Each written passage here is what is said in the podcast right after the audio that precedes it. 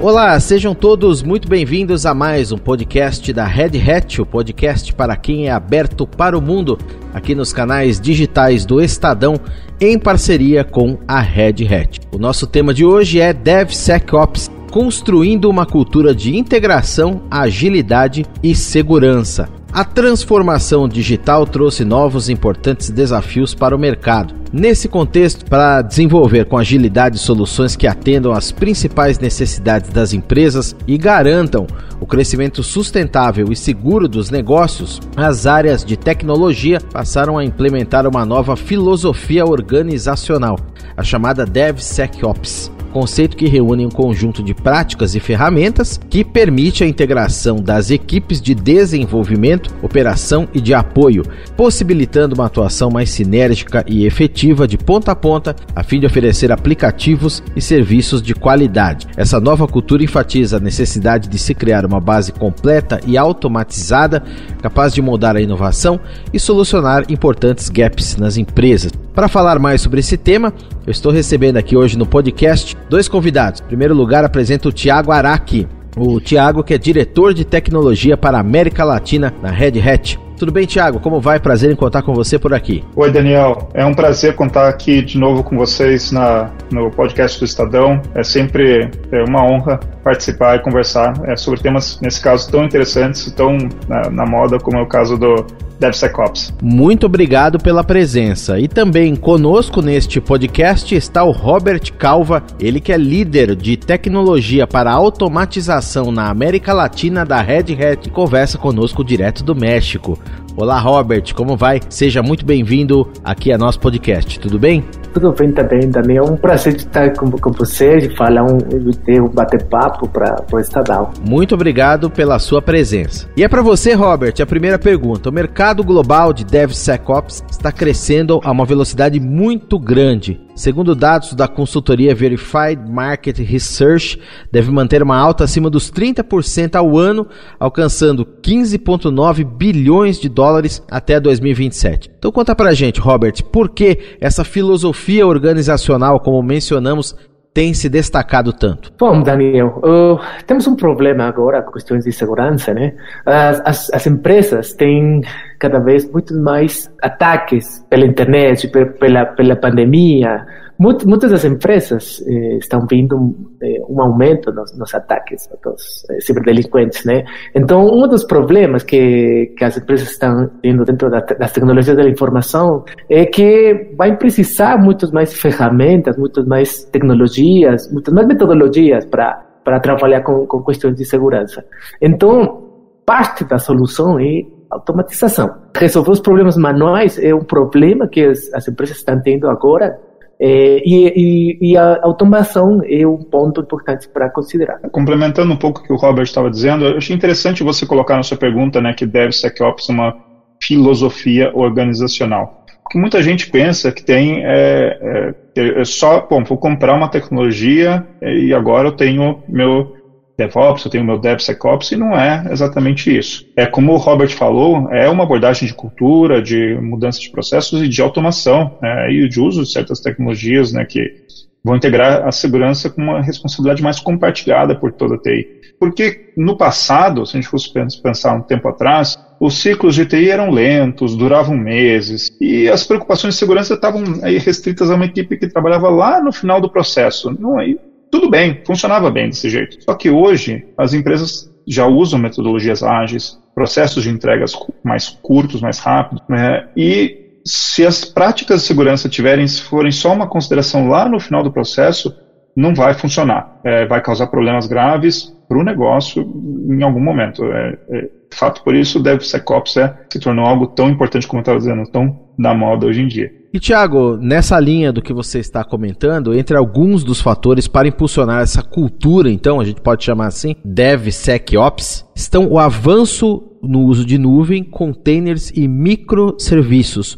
Como esse conceito se relaciona com essas tecnologias e o que as empresas devem levar em conta para fazer essa conexão? Olha, é, existe uma boa razão mesmo pelo qual o DevSecOps está tão conectado com tecnologias de automação, como o Robert falou, com temas de containers, microserviços em nuvem. É, por exemplo, assim, os containers é, são, a gente já falou de containers em outras sessões, são fundamentais nos processos de DevOps e de DevSecOps, porque eles é, ajudam, quando a gente usa containers, a gente consegue construir componentes de software mais leves, é, caso dos, das aplicações baseadas em microserviços, né, e que podem ser implementadas em, de forma bem consistente em qualquer tipo de ambiente, sejam ambientes on-premises ou as diferentes tipos de nuvens, públicas ou privadas. E mais importante, é, o container ajuda a transferir é, essa, esse sistema de uma equipe para outra, ajudando na colaboração, na agilidade. Só que os containers estão ajudando a resolver um outro problema. É, o container ele, isola é, a aplicação lá dentro.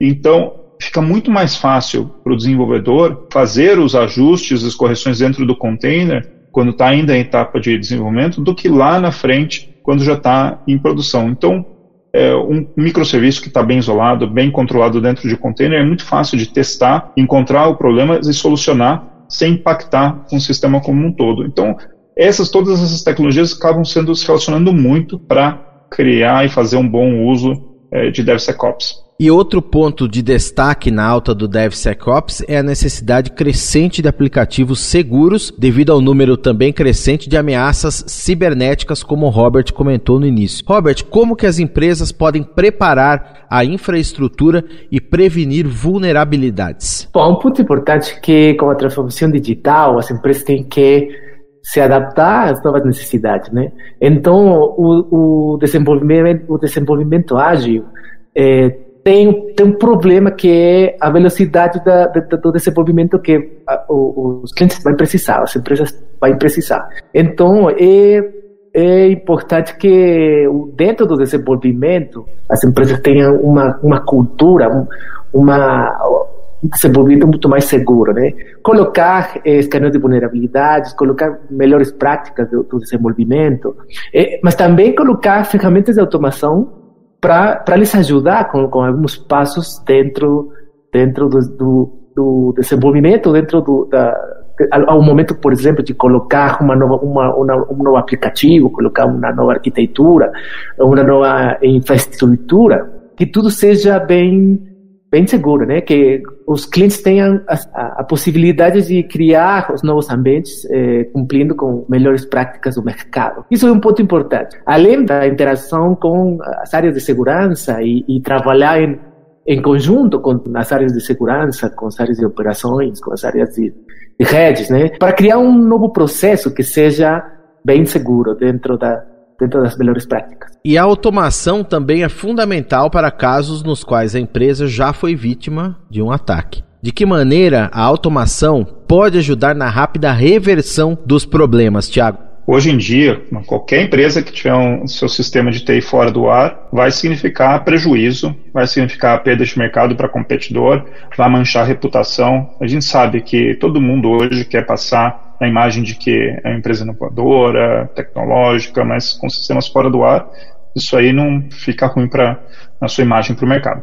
Só que, como a gente estava falando, os ambientes de TI são complexos. É, geralmente tem, você tem lá os dados sensíveis, não só da empresa, mas ah, muitas vezes os dados do, dos clientes, porque a segurança é tão crítico né, hoje em dia para os líderes de TI.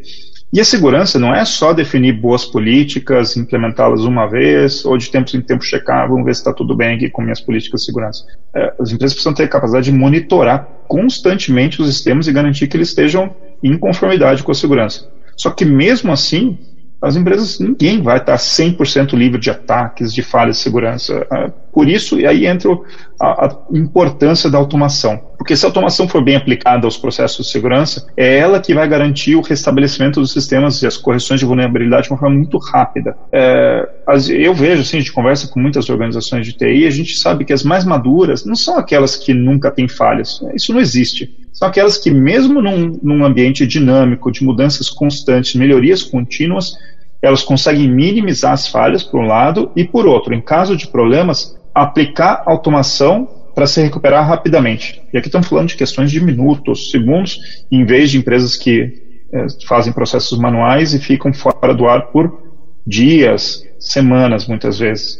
Então, a diferença é muito grande na adoção de automação para recuperação de falhas. Isso é realmente se tornou algo muito crítico para as empresas.